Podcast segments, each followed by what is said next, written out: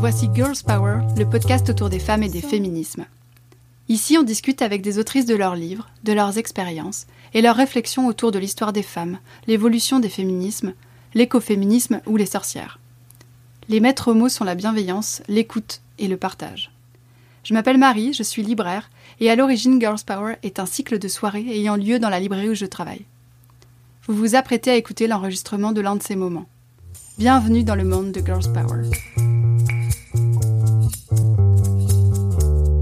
Bienvenue à toutes et à tous au comptoir des mots pour cette soirée Girls Power autour de la déferlante. Je suis Marie Morel, libraire, directrice et animatrice de Girls Power, le cycle autour des femmes et des féminismes euh, qui se passe ici depuis 5 ans. En mars 2021, il y a un an, je ne pouvais pas faire de soirée Girls Power parce qu'il y avait le couvre-feu et on avait quand même réussi à trouver euh, un moyen pour faire un épisode spécial La Déferlante pour la parution du premier numéro avec euh, Marion Pilas et Iris Dereux. Du coup, c'était assez logique qu'on se retrouve euh, ensemble ce soir pour fêter ce premier anniversaire. Alors la déferlante pour celles et ceux-ci, celles et ceux qui ne connaissent pas, c'est un média pour penser le monde au prisme du genre, une revue papier trimestrielle et une newsletter. Alors, pour la déferlante, on a vu les différents numéros. On a vu naître, manger, lutter, aimer. Et là, c'est parler, la parole qui est au centre de ce numéro. Alors, je me demandais du coup comment s'était effectué le choix du coup de ce thème-là? Je serais pas trop capable de, dire l'instant T où on a dit qu'on allait traiter parler. Euh, en général, les choix des dossiers, euh, les choix des sujets des dossiers euh, de la déferlante, euh, ça apparaît dans un euh, dans nos comités éditoriaux, ou, comités éditoriaux pardon, où il y a donc une vingtaine de personnes, dont Axel. Et euh, beaucoup d'idées sont lancées et il y, a, il y, a, des thèmes comme ça qui font mouche. Et je pense que parler en a fait partie parce que... Ah si, voilà, je, me souviens maintenant. En fait, on était parti sur un truc pas du tout glamour, c'était voter voilà, vous déprimez toutes.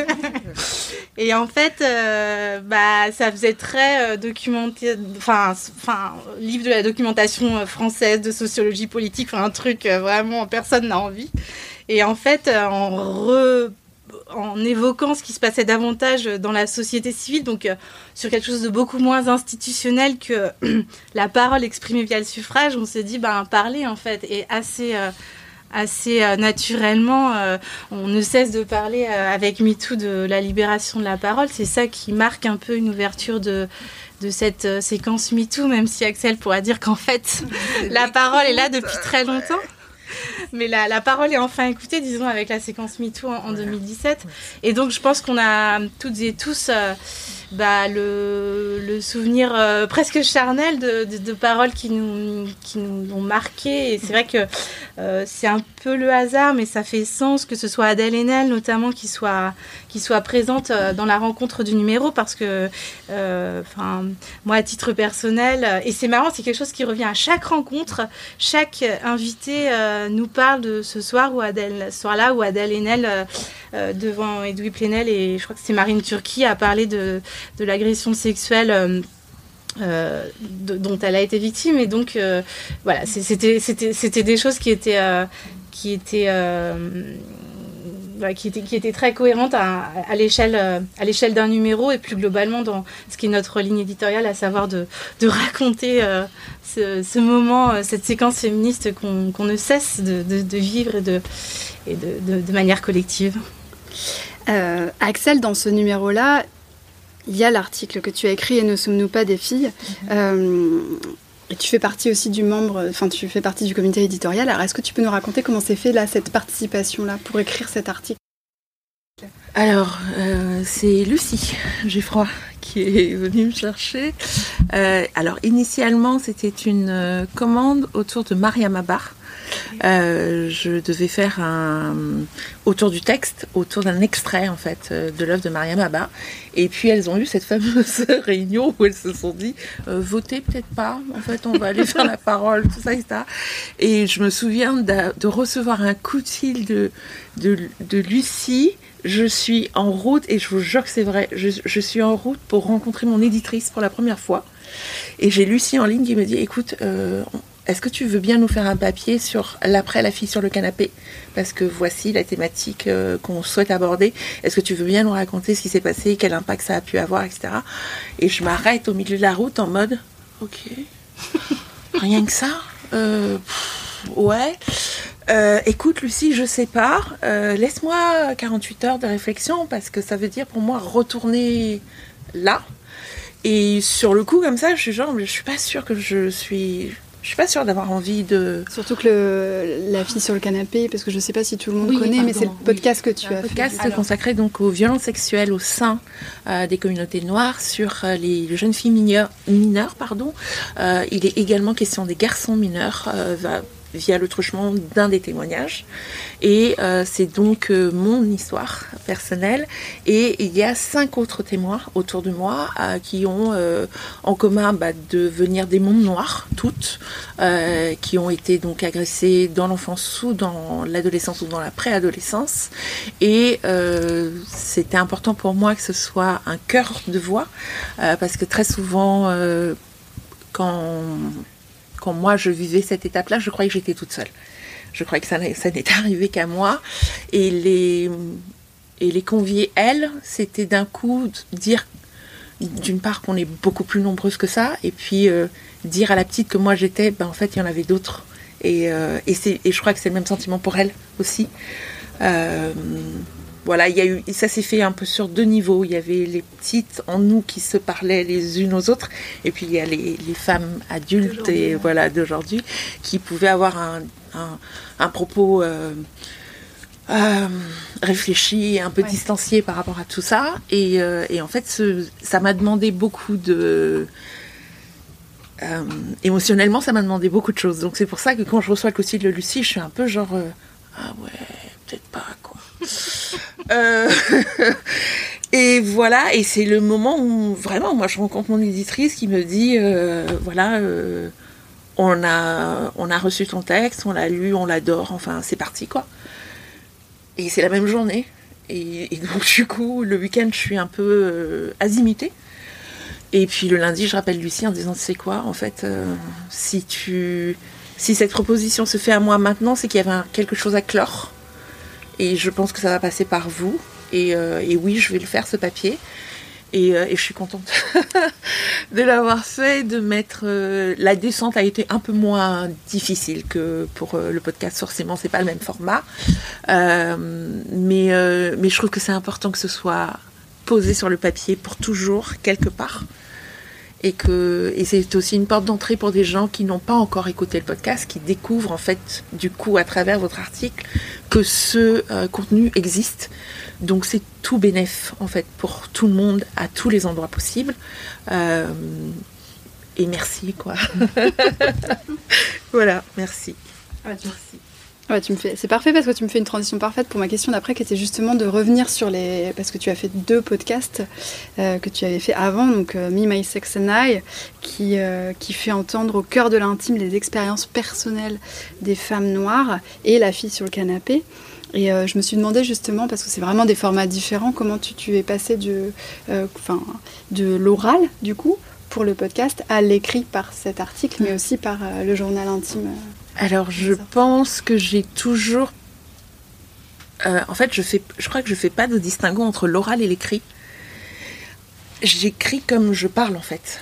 Donc, euh, le podcast était un, était un support très naturel pour moi. Euh, parce que déjà, un, j'ai baigné dans le son quand j'étais petite. J'ai grandi dans une maison où on écoutait beaucoup la radio. la personne qui était en charge de mon éducation travaillait sur les ondes. Donc la radio était omniprésente. Donc j'ai vraiment mon oreille s'est fait à ça et c'est ma grammaire en fait de départ. Parce qu'en fait quand moi j'arrive en France, euh, je sais lire et écrire, euh, voilà, en fait, euh, on veut me faire sauter une classe, on veut me faire rentrer directement en CE2, et bizarrement à ce moment-là, les adultes qui ont en charge ma, mon éducation ont la présence d'esprit de dire non, que ce serait un choc trop grand plus tous les autres chocs de, que je me retrouve dans une classe avec des très grands et, bon voilà. Donc du coup, je m'ennuie un peu pendant les cours et j'ai la chance d'avoir une, une, maîtresse d'école qui est fabuleuse qui s'appelle Nicole. Je ne sais pas son nom de famille et ça c'est un truc, euh, voilà, quand vous êtes petit, vous connaissez le prénom de la maîtresse, mais j'ignore son nom de famille et je suis encore incapable de le dire aujourd'hui. Mais je pense que cette femme est encore vivante, donc si jamais elle m'entend, merci. Euh, qui en fait euh, me donne les clés de la bibliothèque qui est dans la classe.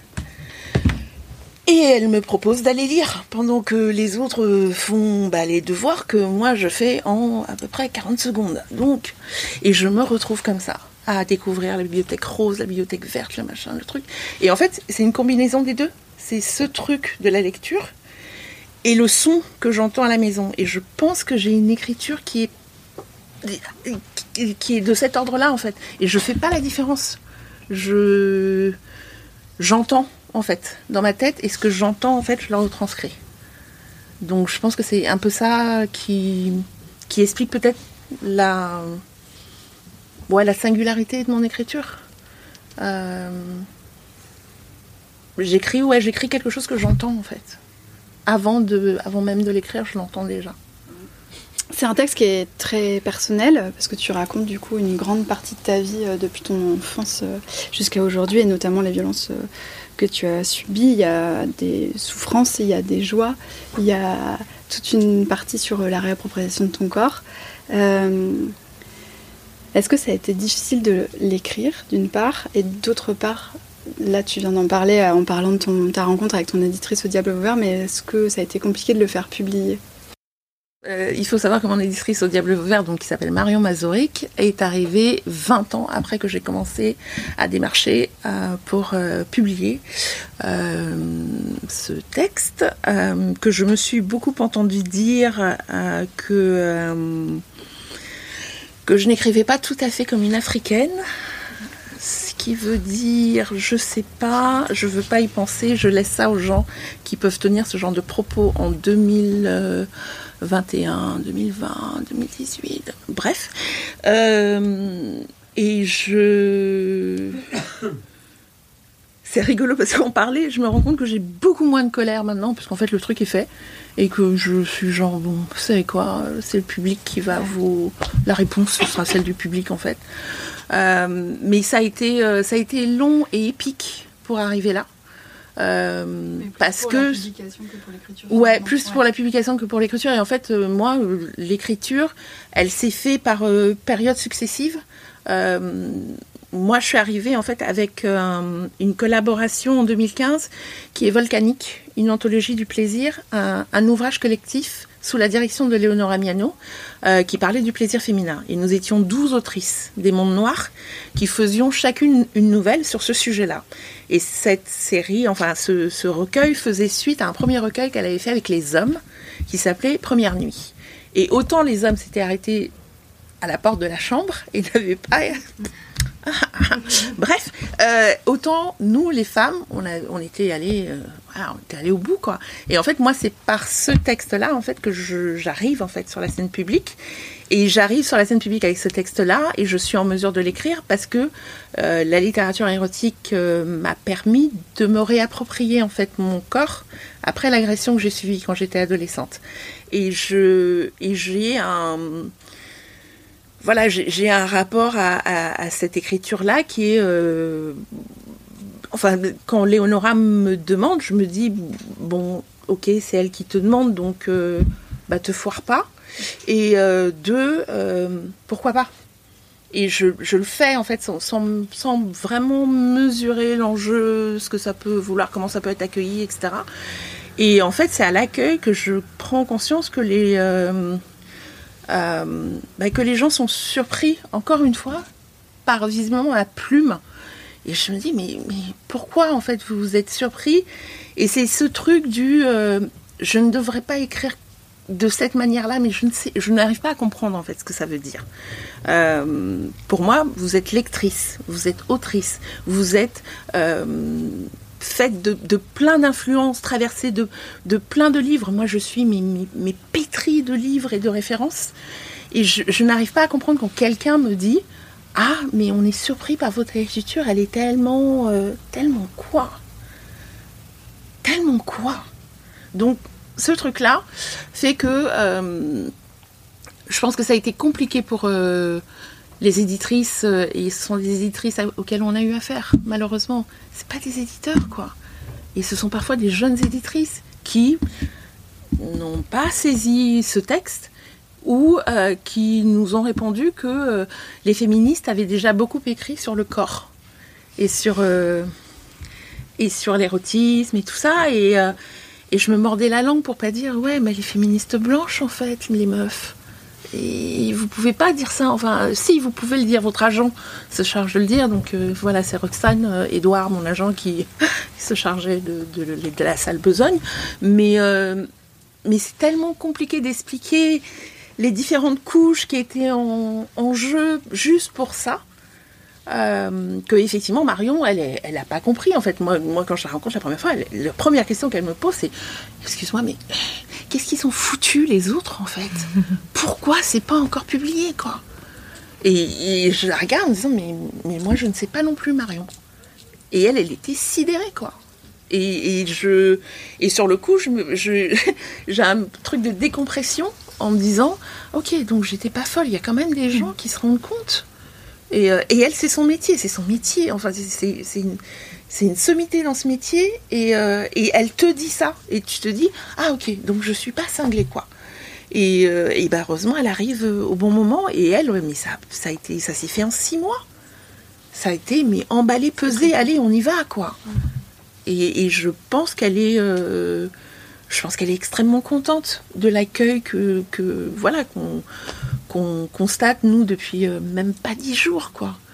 Et, je, et moi, ça me, ça me fait plaisir aussi parce que je me dis que ce sera moins difficile pour d'autres derrière d'arriver parce qu'en fait le propos c'est pas que je sois seule unique euh, machin enfin ça m'intéresse pas ce qui m'intéresse c'est qu'on entende d'autres voix avec d'autres récits avec euh, d'autres narrations là qui puissent arriver parce que j'aurais bah, réussi ce, bah, je sais pas, ce coup de poker, quoi. Et que du coup, parce qu'on est dans un système capitaliste, bah, dans les maisons d'édition, tout le monde voudra aussi ramasser la mise. Mais putain, soyons, enfin, soyons clairs, hein. c'est ça qui va se jouer, ça va se passer comme ça.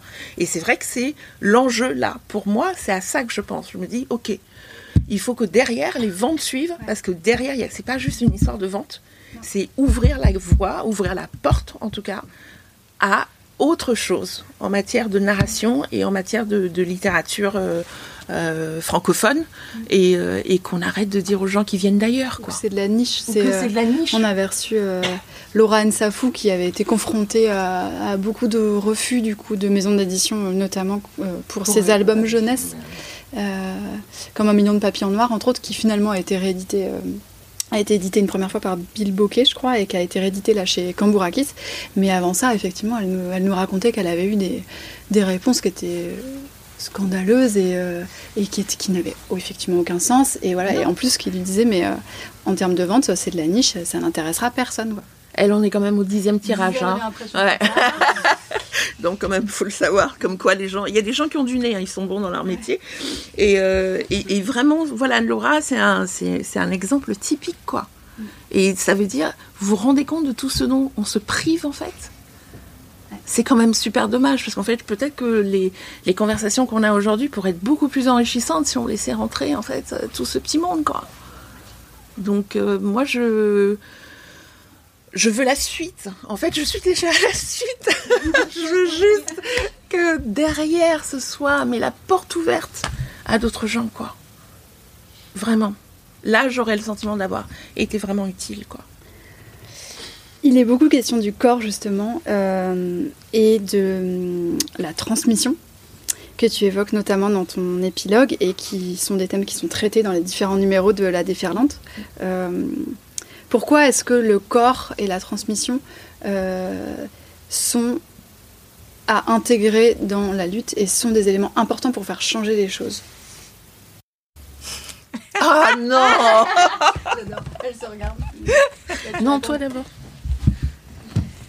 Euh, ben, la transmission, c'est euh, je crois que c'est pour euh, avoir à la fois et la force et l'humilité de se dire que euh, on ne part pas de rien, donc on n'invente pas tout, que des choses, que des, des, choses ont été dites avant nous, des femmes se sont mises en colère, on, luttait avant nous, euh, on fait le dos rond aussi, parce qu'il faut arrêter de célébrer toujours les femmes fortes.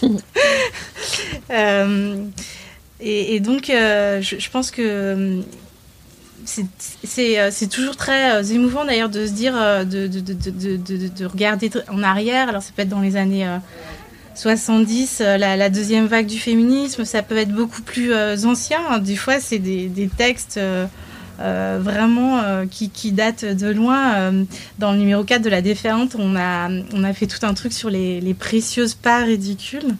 Et, et, donc, en parlant de, de l'autrice Madeleine de Scudéry, que plus personne ne lit, parce que de fait, c'est c'est très, ça a très mal vieilli, mais elle a un propos sur la conjugalité, la mise en couple, une critique du mariage qui est très, euh, c'est complètement euh, en phase. Et donc c'est toujours hyper émouvant de se dire bah il y a vraiment dans la transmission il y a une commune humanité qui se féminité qui se une condition en tous les cas qui se qui se qui se recrée. Et, ça c'est toujours très fort.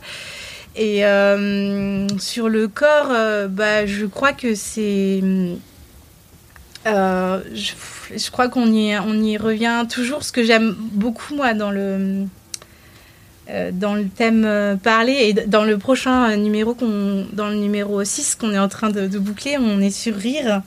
Et, euh, et, aussi bien parler que rire on en revient c'est comme ça que s'ouvre le numéro du dossier. C'est un verbatim des personnes trans des femmes trans racontent comment elles trouvent leur voix et comment d'aller chercher quelque chose comme ça qui qui est profondément au, fond de soi, parce que euh, parler, rire, chanter, c'est un truc qui vient du beat, quoi.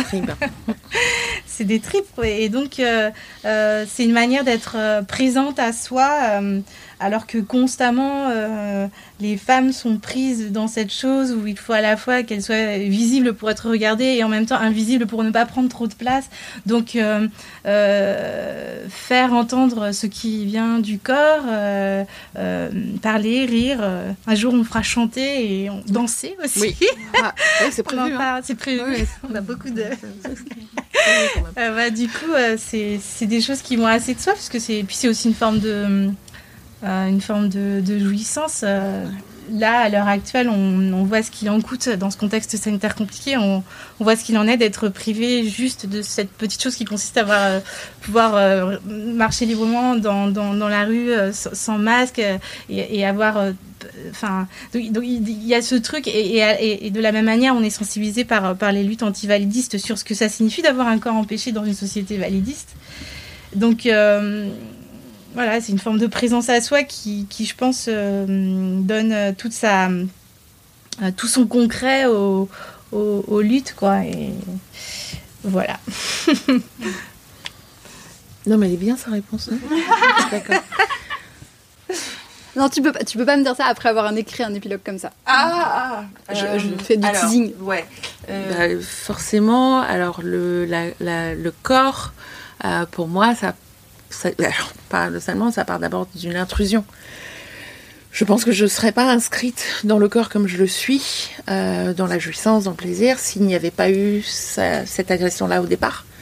Euh, parce que c'est euh, c'est la raison pour laquelle, en fait, je prends conscience de cette partie-là de mon anatomie. Avant ça, personne n'en a parlé. J'ai pas eu de. Il n'y a eu aucune parole au sein de la maison sur, sur ça. Euh, je ne sais même pas, euh, je connais pas le mot viol. Il n'existe pas en fait.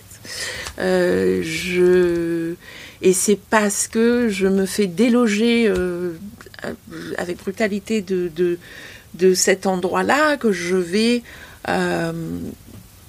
me questionner en fait et essayer de comprendre ce qu'on m'a fait.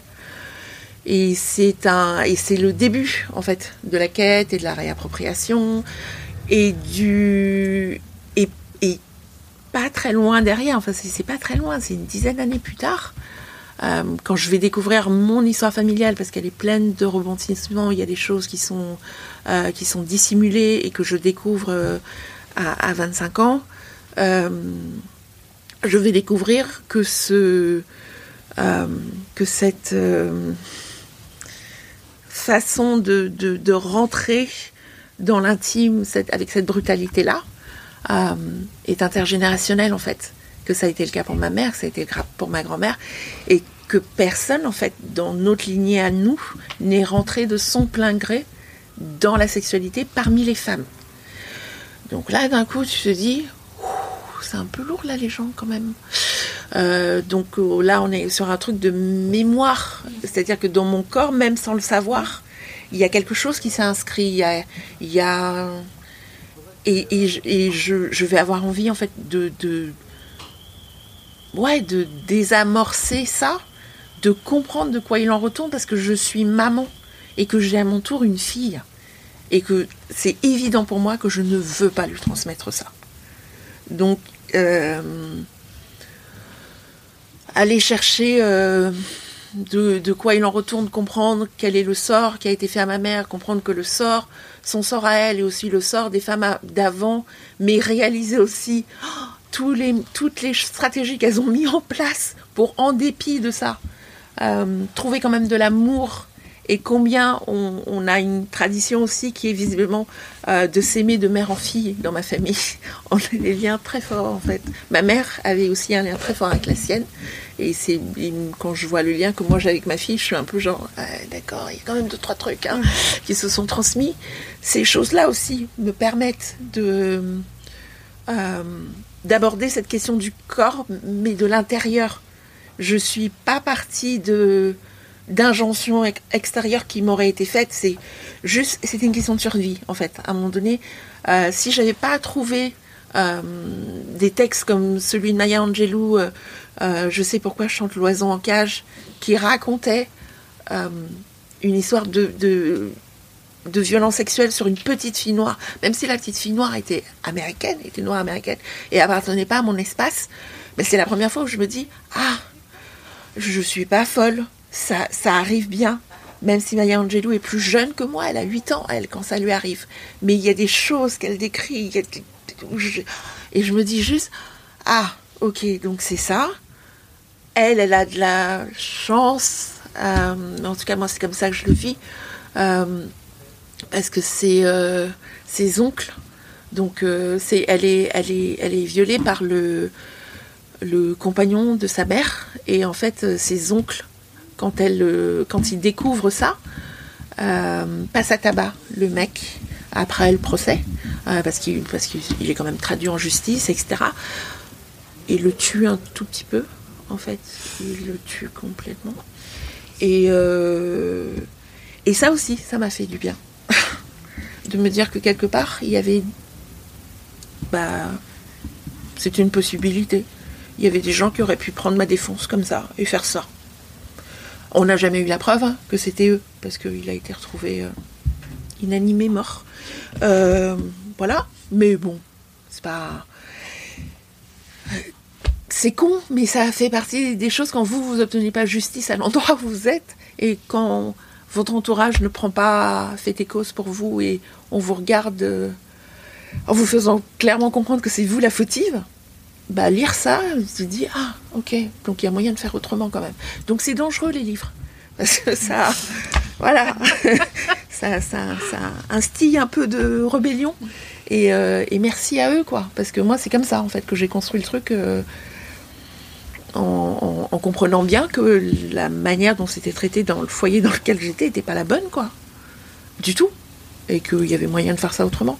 Bon, pas forcément toujours tuer les gens, mais. Euh, voilà. Donc c'est euh, le corps pour moi c'est ça, c'est vraiment euh, j'aurais pas pu faire autrement. Jusqu'à jusqu'à cette minute là sur le canapé s'il existe parce qu'en fait je, je réglais super tôt, je réglais à 10 ans et demi. Et déjà là c'est un peu le bordel euh, parce que bah, parce que c'est pas parce qu'il n'y a pas de femme sous le toit dans lequel je grandis et qu'il n'y a personne pour m'expliquer ce qui se passe, que l'un de mes deux tuteurs a beau faire des études de médecine, ça reste quand même un homme. Euh, et voilà, je sais qu'il manque deux, trois choses euh, dans, ce qu'il me dira à ce moment-là, même s'il fait de son mieux à ce moment-là. Euh, mais je me retrouve pré-pubère, enfin, pas pré-pubère, parce que j'ai 10 ans et demi, j'ai 11 ans, je fais un 95B de poitrine, j'ai des fesses comme ça, enfin, j'ai pas du tout un corps de de petite fille. Et, euh, et je pense que c'est, je- j'en parle dans le podcast euh, La fille sur le canapé. Je pense que c'est une des raisons aussi pour lesquelles je me suis sentie très proche du témoignage, enfin de l'histoire de Justine que je raconte euh, dans, dans, dans, l'article pour la déferlante aussi, qui est une jeune fille noire qui qui a été qui a fait l'objet d'une agression sexuelle aussi même âge et, lors du procès le, mec qui l'agresse argue que euh, c'est la, la la chaleur africaine qui l'a saisi. Euh, et ce mec là il est il, est noir lui aussi il est capverdien.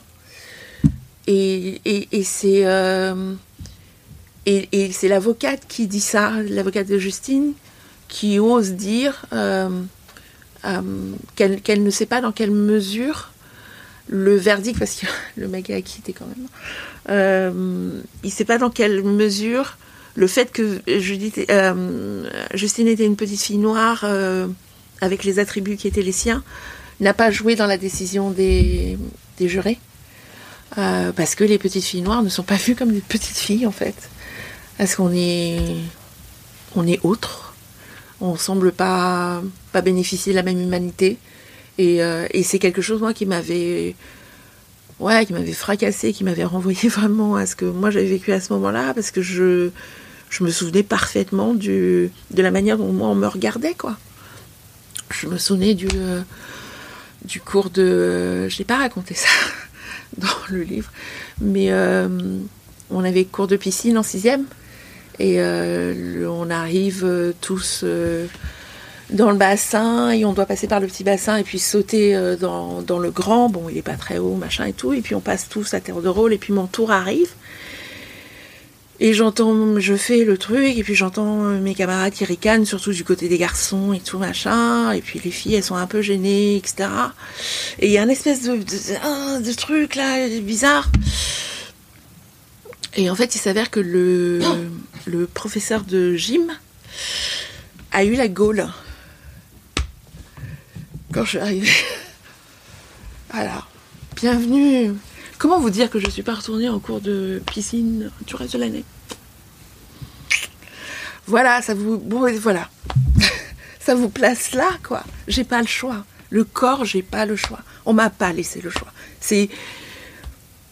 Hmm. Il, est, appréhendé avant même d'être, avant même ma personne en fait. Et c'est le corps et c'est la couleur et c'est, et voilà. Donc le corps, ouais, il est incontournable. Je reviens sur ce qu'on disait tout à l'heure par rapport à la parole. Euh, MeToo était en 2017, donc là ça fait 5 ans. Est-ce que... Je ne sais pas comment formuler les choses autrement que est-ce qu'il y a eu une libération de la parole et pourquoi est-ce qu'il n'y a pas de libération de la parole et pourquoi est-ce qu'on n'avance pas?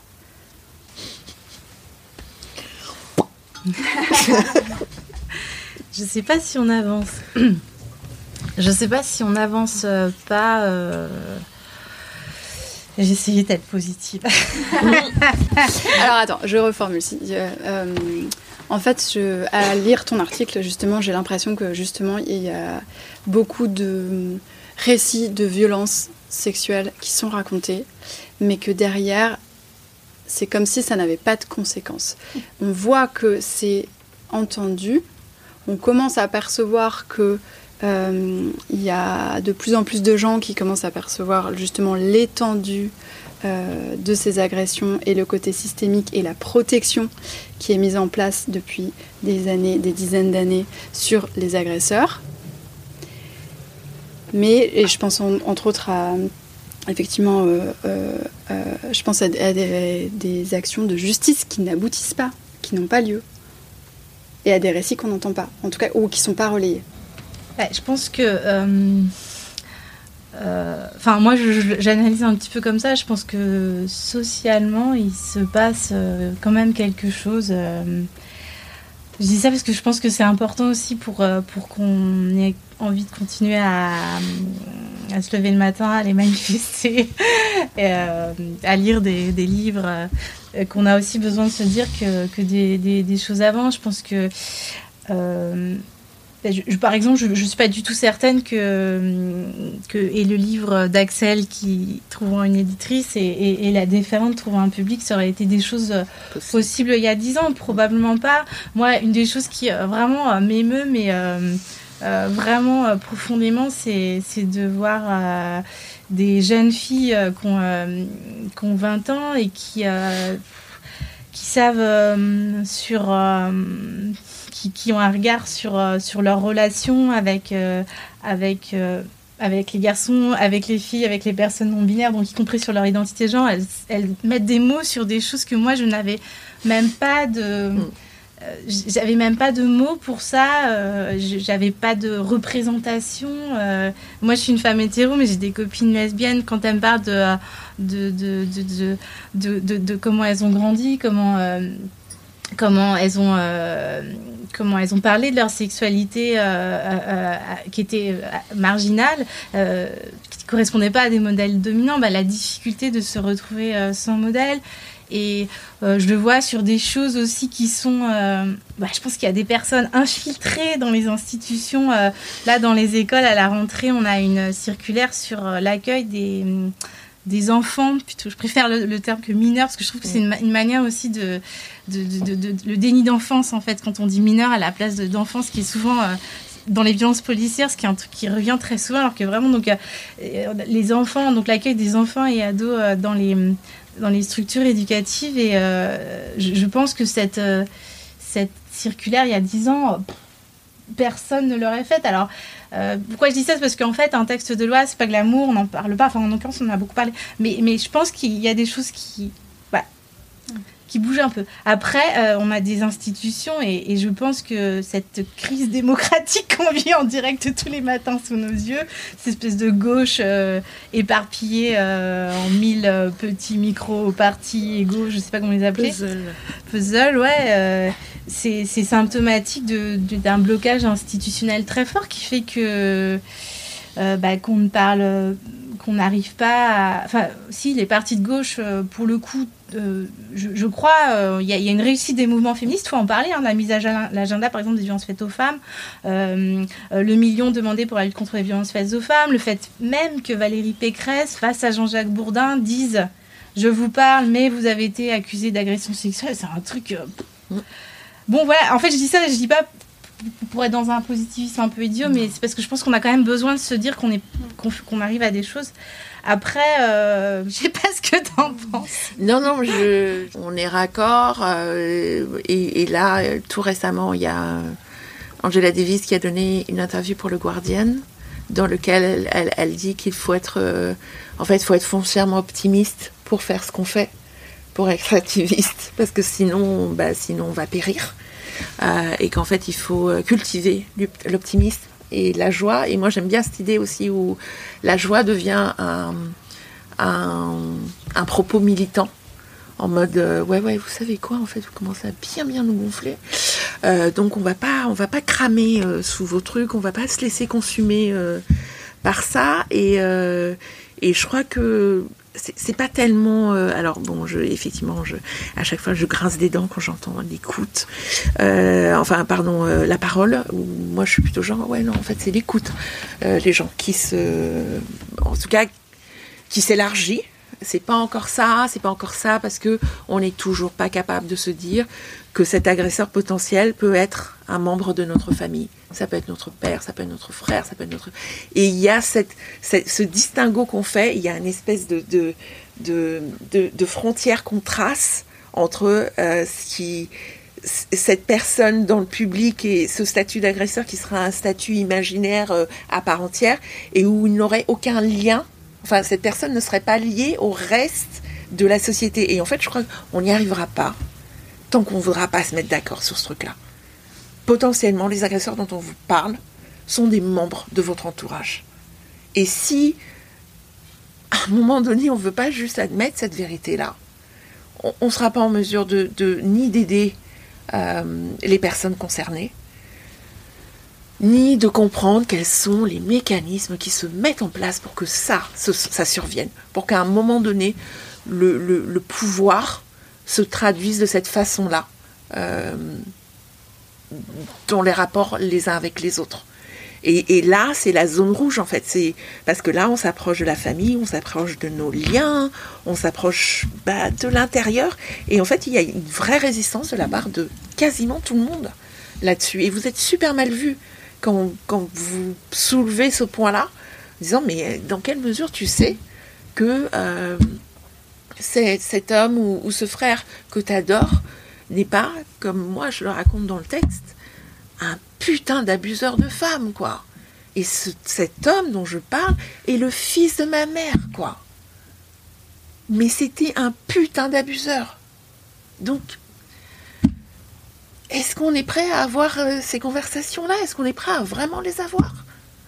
Moi, j'arrive, moi, je peux l'avoir là parce que j'ai coupé tous les liens, tous les ponts avec tout ça. Et ça me permet effectivement une liberté de parole qui n'est peut-être pas de mise pour plein d'autres gens, mais à un moment donné, euh, le, je pense que ce, ce, personnage euh, parle peut-être beaucoup à beaucoup de gens, pas seulement au sein des communautés noires. Donc, euh, moi, effectivement, le, prix à payer pour ça, ça a été ma famille, c'est ma fille. Il n'y a. enfin, voilà. C'est je, n'ai pas, euh, elle n'a pas euh, d'oncle, elle n'a pas de, elle n'a pas d'oncle. Voilà, c'est simple. Et, cette chose-là euh, était rendue nécessaire, d'abord pour mon bien-être à moi, et puis parce que je n'aurais jamais pu imaginer que qu'ils étaient en mesure de la protéger elle, mais ça va pas vu comment ils vont protéger moi, mais quelle, quelle blague quoi. Mais bon, voilà, ça a été réglé. Je m'en vais euh, à partir du moment où je suis partie, j'ai coupé les ponts, bah, ça a été réglé en fait. Mais, euh, mais voilà, je voudrais qu'on qu'on ose aller au bout et, se dire euh, et se poser cette question-là. Qu'est-ce que qu'est-ce qui se passe quand, quand l'agresseur est un de nos proches? Est-ce qu'on est vraiment prêt à, à prendre fait et cause pour pour la personne victime? Ou est-ce que, euh, ou est-ce que nos liens affectifs euh, prendront le dessus quoi? Désolée, j'ai un peu plombé en bien. Il y a un autre article qui m'a marqué dans ce numéro-là. Euh, c'est l'article sur l'expression on ne peut plus rien dire. J'adore, mon expression préférée. Pourquoi est-ce que c'est une expression problématique et qu'est-ce qu'il y a derrière cette expression-là? Euh, je pourrais jamais le dire aussi bien que Thibaut Grison qui a écrit l'article parce que euh, l'article, quand on l'a reçu, moi je me suis vraiment dit ah bah ça y est, je, je viens de résoudre la question à 10 000 débats. C'est-à-dire que maintenant, quand on me dira ça, je, je citerai Thibaut Grison. Et bah en fait. Euh, euh, le on ne peut plus rien dire, c'est euh, c'est la fiction d'un pouvoir qui se, qui, se, qui se met en position de, victime de manière à mieux asseoir son pouvoir et, et, à le conserver. Donc c'est ça relève d'une d'une ça relève d'un truc qu'on vit beaucoup en ce moment, c'est-à-dire que les gens sont capables de vous dire frontalement, euh, les dominants sont capables de vous dire frontalement l'inverse de la réalité. Tout le monde le sait et ils le disent quand même. Et on ne sait pas quoi faire parce qu'on. quand, quand Eric Zemmour euh, dit qu'il est le, protecteur des femmes, il le dit. Et derrière, Mediapart qui, qui, qui, qui, s'est sorti aujourd'hui. il y a huit témoignages de femmes, euh, y compris des femmes de droite, enfin mmh. d'extrême droite, et qui vont dire qu'elles ont été victimes d'agression de sa part. Et il va dire quand même qu'il est, qu'il est protecteur des femmes. Et, euh, et je crois qu'on ne peut plus rien dire. Ça relève de la même. Euh, c'est une sorte de, de, rupture euh, cognitive terrible parce que à partir du moment où des gens qui, qui, sont sur toutes les radios et on leur met sous les yeux le fait que euh. Alain Finkielkraut, il est tous les samedis depuis 20 ans sur euh, France Culture, il sort n'importe quel euh, bouquin inintéressant, il a les matinales en gros, il y a Michel Onfray, il y a Raphaël Antoine, et on va leur dire mais vous ne pouvez pas dire que vous ne pouvez plus rien dire, vous le dites sur toutes les radios, vous ne pouvez plus rien dire, et en fait bah, en fait, et vraiment, moi, j'avoue, je suis une forme de. Alors là, je sais pas quoi dire. Pour le coup, euh, je suis pas très, je suis pas très optimiste là-dessus parce que. Je sais pas, je sais pas ce qu'on fait en fait par rapport à ça. En fait. Ah, mon principe, c'est plus c'est gros, plus ça passe. Donc, voilà. Je, je, ne leur prête plus d'attention du tout, quoi. Tu veux faire quoi d'autre? Et peut-être que ça a beaucoup à voir avec le fait que euh, je pense que de vivre dans des sociétés euh, euh, libérales, parce que on est en union enfin, dans l'Europe occidentale, depuis la fin de Franco, globalement, il y a une liberté d'expression, on s'exprime comme on veut. Donc, on a peut-être, je sais pas, on a peut-être moins de, de, réflexion et de précision sur la notion de censure.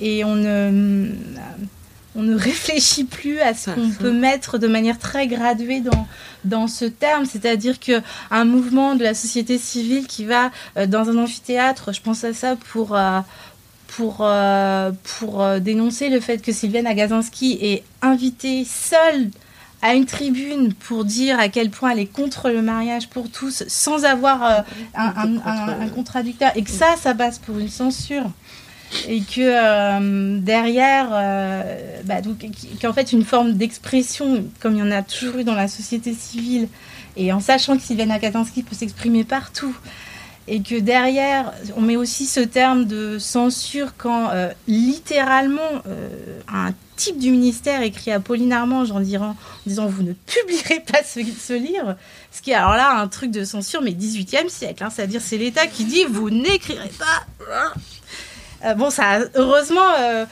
euh, heureusement, il y a justement un moment de la société civile pour contrer cette censure institutionnelle, mais à force de ne pas réfléchir au fait que il y a des canaux d'expression différents, il y a des moyens différents de faire pression, qu'avoir derrière soi la loi, le droit. c'est assez différent que d'avoir juste derrière soi, aussi gros soit-il, des manifestations et, et, des tracts. Enfin, euh, je sais pas, peut-être que c'est une tâche des, féministes. Là, je vois le, autour de, la cancel culture qui est exactement euh, complètement lié à ce truc de on ne peut plus rien dire. Donc, je sais pas si vous voyez ce que c'est que la cancel culture. Moi, je ne sais pas trop ce que ça veut dire. Puisqu'en gros, c'est une sorte de, signifiant complètement flottant où chacun, mais, chacun est cancellé. En même temps, chacun. Euh, enfin, chacun est et, en fait, à force de plus du tout réfléchir à, ce qu'on met derrière ces mots-là, on, ben, on en fait des, des, des, choses qui voyagent dans le débat public, comme ça, chacun y met ce qu'il veut. Puis c'est. Donc, à la petite échelle, le travail d'une revue, c'est de poser aussi, euh, euh, osons le mot, des concepts. Donc je crois que la, rubrique euh, dont, où on parle de une, on ne peut plus rien dire, c'est l'histoire d'un slogan. On l'a vraiment pensé en mode slogan militant, justement, dans cette idée de transmission. Et on ne peut plus rien dire. Pour la première fois, on a pris un, slogan euh, complètement anti-féministe et réactionnaire. Et là, je crois que c'est vraiment le, slogan au sens d'antienne, quoi, de formule répétée et on ne sait pas quoi mettre derrière, si ce n'est. Euh, donc voilà, il faut. Notre travail en tant qu'éditrice, ça va être de, ça, de, de remettre. Euh, bah voilà, un sens, euh, la censure, c'est pas la même chose dans tel ou tel pays, c'est pas la même chose fonction de ça vient du corps politique, ça vient du corps social, ça vient d'une toute petite association ou ça vient d'un intellectuel qui a je ne sais pas combien de. Voilà, donc. Euh, mais j'ai pas de réponse. Non, j'en ai pas non plus. La déferlante a un an. Comment est-ce que vous voyez euh, cette année qui vient de s'écouler et ces différents numéros et, et, ce qu'elle est aujourd'hui? Est-ce que vous avez fait une sorte de bilan? Euh, Alors pour être honnête, euh, euh, on n'a pas pris le temps de le faire. Enfin, on a, si, je dis ça, on a vraiment regardé. on a regardé qui étaient nos lectrices, ce qui était ce qui était très intéressant parce qu'on avait une lectrice type quand on, quand on départ. Je sais pas si tu fais ça pour ton livre. Bah oui, tu imagines qui va être euh, la lectrice, euh, le lecteur. Tu as un lecteur idéal ou une lectrice idéale dans ta tête, en fait. Et, euh, et en fait, tu découvres. ah bah, pas du tout pas du tout. Et tant mieux, parce que. c'est la bonne surprise. Ouais, parce que c'est ouais, c'est une bonne surprise. Et, et, on a tendance à être un peu plus restreint, en fait, dans notre tête. Et, et je sais que, effectivement, quand j'ai vu passer le euh, l'étude, j'ai un peu souri quoi, en mode ah d'accord, ok. Bah, ah. nous, la grande surprise, c'était justement euh, le fait euh, d'avoir un lectorat. Alors, l'étude lectrice, c'est des, gens qui ont répondu en ligne, hein, donc mm. probablement très, très connectés.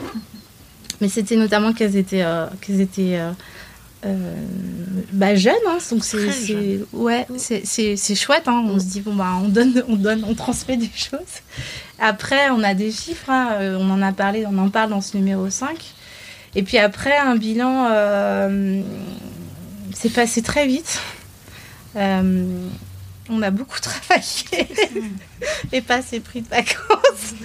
mais non, je, trouve que ça. C'est encore un peu trop tôt parce que je, je vois surtout au-delà du bilan des un an, je vois surtout le, tout ce qu'on pourra faire dans les, dans les dossiers années à venir, toutes les, vraiment les émerveillements de lecture, d'écoute, de réflexion qu'on peut avoir, euh, euh, bah, qui sont des, des, grands plaisirs de, de lectrices, d'éditrices, de personnes humaines aussi, parce que euh, bah, par exemple, au comité éditorial, il y a une bonne ambiance, donc ça c'est un c'est important. Malgré le Covid, malgré la visio, malgré. Voilà quoi. Euh, Après, euh, en termes euh, politiques, c'est une année. voilà, on se dit. rien ne s'est passé comme prévu. Et... Enfin, si, si, je crois qu'il y a un an, on savait déjà qu'il n'y aurait pas de candidat de gauche potable. Oui, ça, on savait. Bon, ça viendra, hein, probablement. On continue d'y d'y travailler. On fera le bilan des 10 ans un jour. c'est ça. Nos lectrices ont vieilli. Oui, voilà, c'est ça. C'est surtout ça qui compte, c'est qu'il faut qu'on les emmène avec nous. Forcément, ouais. Ah, ouais, d'accord. Est-ce que la revue, elle ressemble aujourd'hui à ce que vous aviez imaginé? Est-ce que, je pense en termes de dossiers, de rubriques aussi, euh, est-ce que vous avez eu des surprises par rapport à, l'accueil qu'elle a eu? C'est des surprises très agréables parce que vraiment, euh, euh, c'est, y a, on a eu des, des, chouettes retours de lectrices. Euh, quand on, on, va dans les rencontres en librairie, c'est toujours, c'est toujours hyper sympa. Donc, s'il vous plaît, ne la faites pas mentir ce soir. Non, non, mais non, non, il y a aucun souci. En plus, euh, non, non, parce que je dis ça, on a eu, on a eu aussi ce qui est complètement normal et ce qui est très bien, parce qu'on a eu pas, enfin, on a eu des critiques, on voit ce qu'il faut, on a essayé de réajuster le tir. Il y a plein de choses qui, mais, mais je pense que, euh, euh, je pense que c'est ça aussi qui est qui est chouette. on parle tout le temps là, en ce moment de déconstruction. Sandrine Rousseau, elle a mis ce terme euh, et, quoi qu'on en pense, euh, ce que je trouve assez chouette, c'est que ça réintroduit de la dynamique dans le fait que quand on est engagé, quand on est militant, on, va d'apprentissage en apprentissage et qu'on euh, et je crois que la, revue, elle, est, un petit peu là-dedans, dans le fait que, bah, par exemple, pour parler très concrètement, la charte, notre charte typo-orthographique, elle a évolué parce qu'il y a, il y a, au départ, par exemple, on n'avait pas le pronom yel, et puis là, on commence à l'utiliser. Donc ça, ça fait partie des choses où on se dit, euh, euh, voilà, il faut faire ça. Il y, a, il y a, on a un petit peu réduit le nombre de pages aussi, parce que pas mal de gens nous ont dit, bah, trois mois, même trois mois, 160 pages, c'est... donc, donc euh, ça fait partie des choses où on, on évolue, et puis...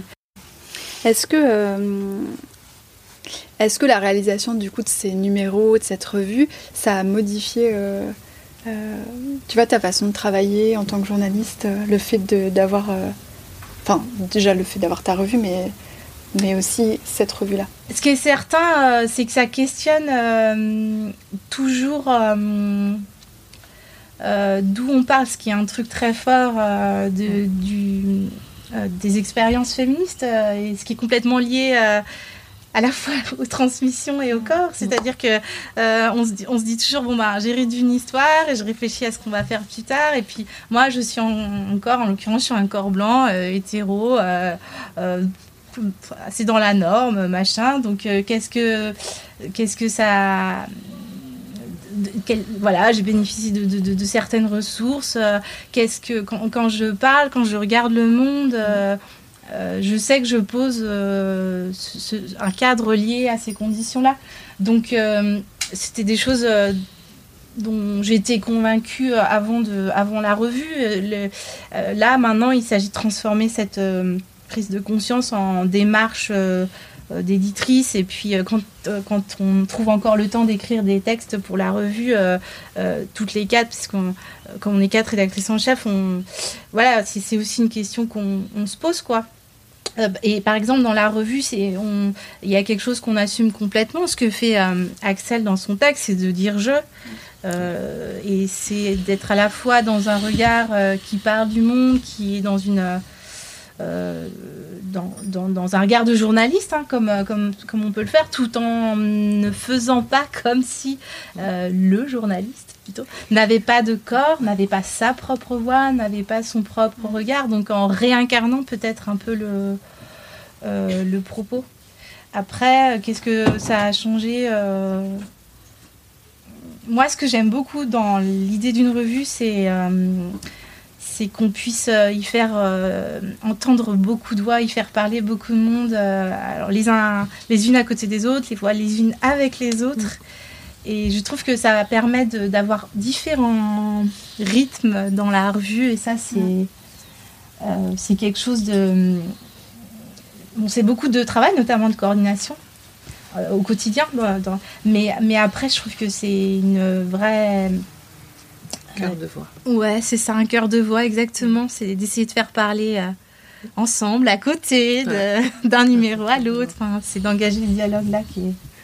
C'est quoi la suite là?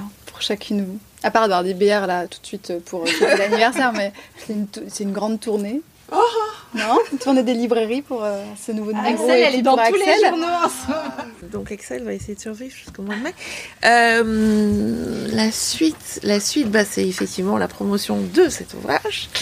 Euh, qui se combine avec une aventure qui m'attend au mois de mai euh, à New York dans le cadre d'un programme qui s'appelle Sound of New York, qui est organisé par les Villes Albertines euh, et qui euh, invite sept podcasteurs français à découvrir l'écosystème du podcast américain. Et je suis l'une des sept qui a été sélectionnée. voilà, donc ça c'est euh, voilà, là ça arrive vite, là ça va être au mois de mai.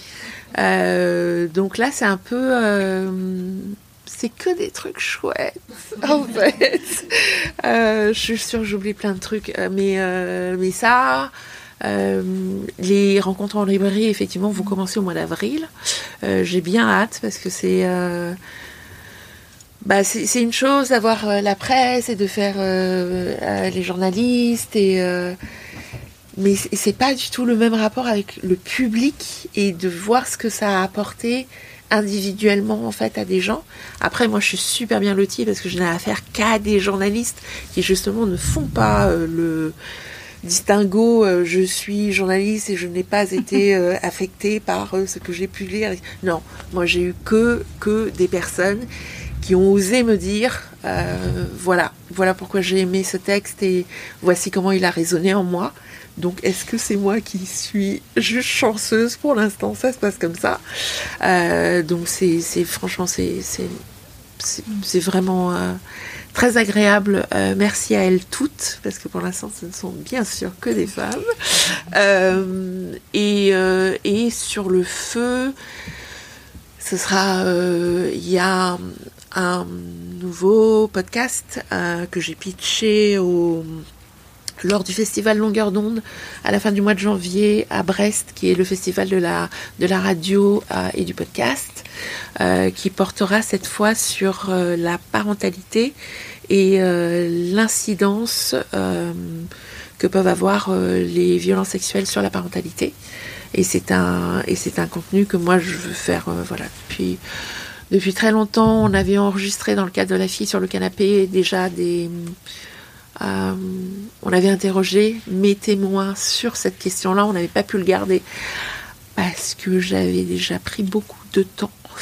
Euh, voilà, et que vraiment j'avais, j'avais pris tout le temps possible pour, pour, pour que pour que ce soit produit. Et, et c'est un truc qui m'est voilà qui me qui me travaille voilà qui, qui m'a toujours beaucoup travaillé parce que dans les retours en MP que j'ai eu suite à la décision de la fille sur le canapé, j'avais beaucoup, beaucoup de filles ou de mères me demandant comment j'avais fait moi avec ma propre fille pour aborder euh, ne serait-ce que la question de mon agression et également la question de l'intime euh, et, et, des relations sexuelles et, voilà avec euh, en, étant ou d'un côté ou de l'autre, enfin en étant ou les mères ou les enfants qui avaient eu des mères qui avaient traversé une épreuve de cet ordre-là. Et, euh, et, donc ça c'est ça c'est le prochain, c'est la prochaine étape. Ce sera pas une série parce que je ne suis pas capable. j'ai plus le jus pour faire quelque chose de 6 heures, euh, de si dense.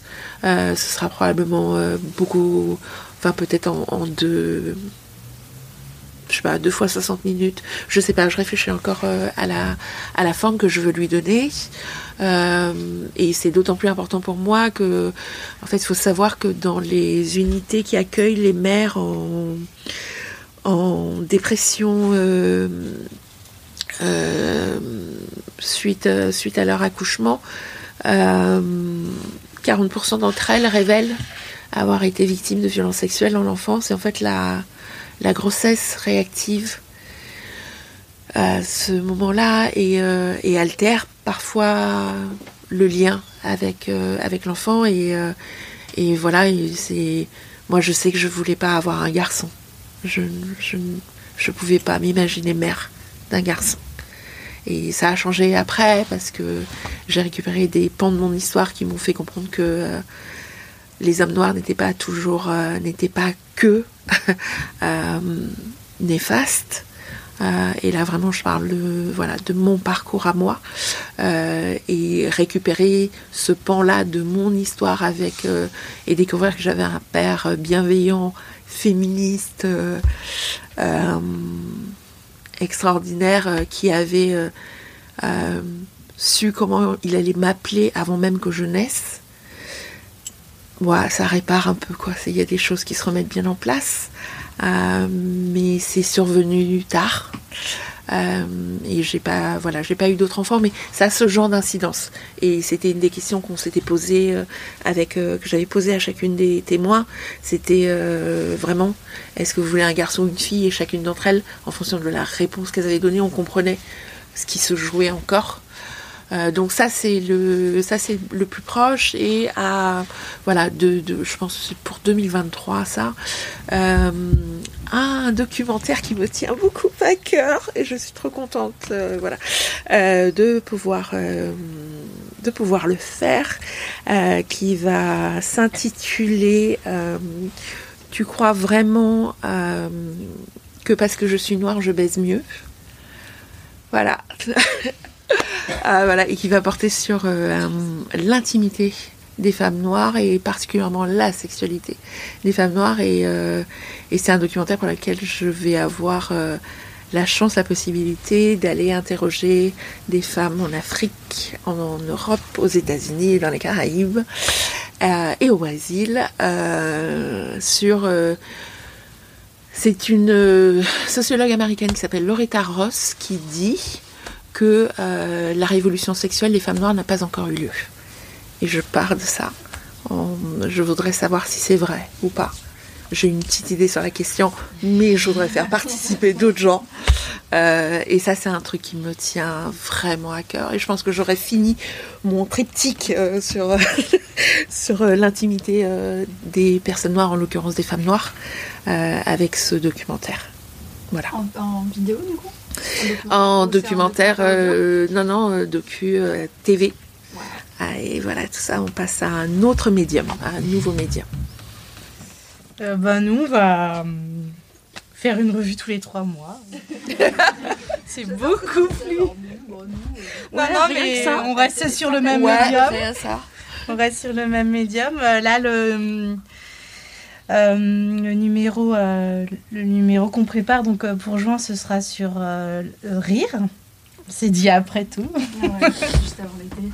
Ouais. Et puis en septembre, on fera quelque chose justement sur faire famille. On cherche encore un titre, mais avec cette idée que là, il se passe aussi quelque chose euh, dans la façon dont, euh, les féminismes secouent, euh, secouent la, la, structure familiale nucléaire dans laquelle on baigne depuis, depuis, depuis longtemps. Et voilà, et en décembre, ce sera joué. Et puis ben, pour l'an prochain, on n'a pas encore de. Mais on mais non, mais vous avez déjà jusqu'à décembre, du coup. Joué, ok. Mm. Enfin, après, je vous dis ça, euh, euh, on peut changer. Hein. Mais là, comme ça. Une piste, on va dire. Une piste. Et puis, bah, sur 2023, on euh, on a, on a, on n'a pas encore plus que ça de, de, de réflexion, mais, mais voilà, on va continuer. Tant qu'il y a des lectrices, on continuera. Et des autrices. Et des autrices. Non, mais on est là, nous. Hein.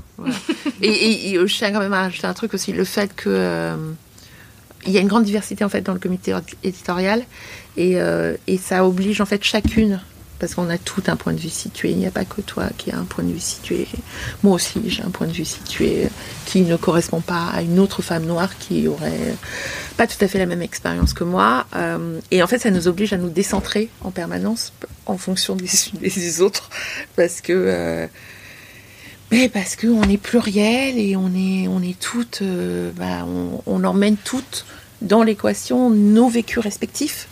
Et, euh, et c'est une super aussi euh, opportunité, ça, de voir ça et de vivre ça comme ça. Voilà. Merci, merci Axel, merci Manuel. Et bravo, bravo pour les textes et le boulot, pour tout le boulot. merci.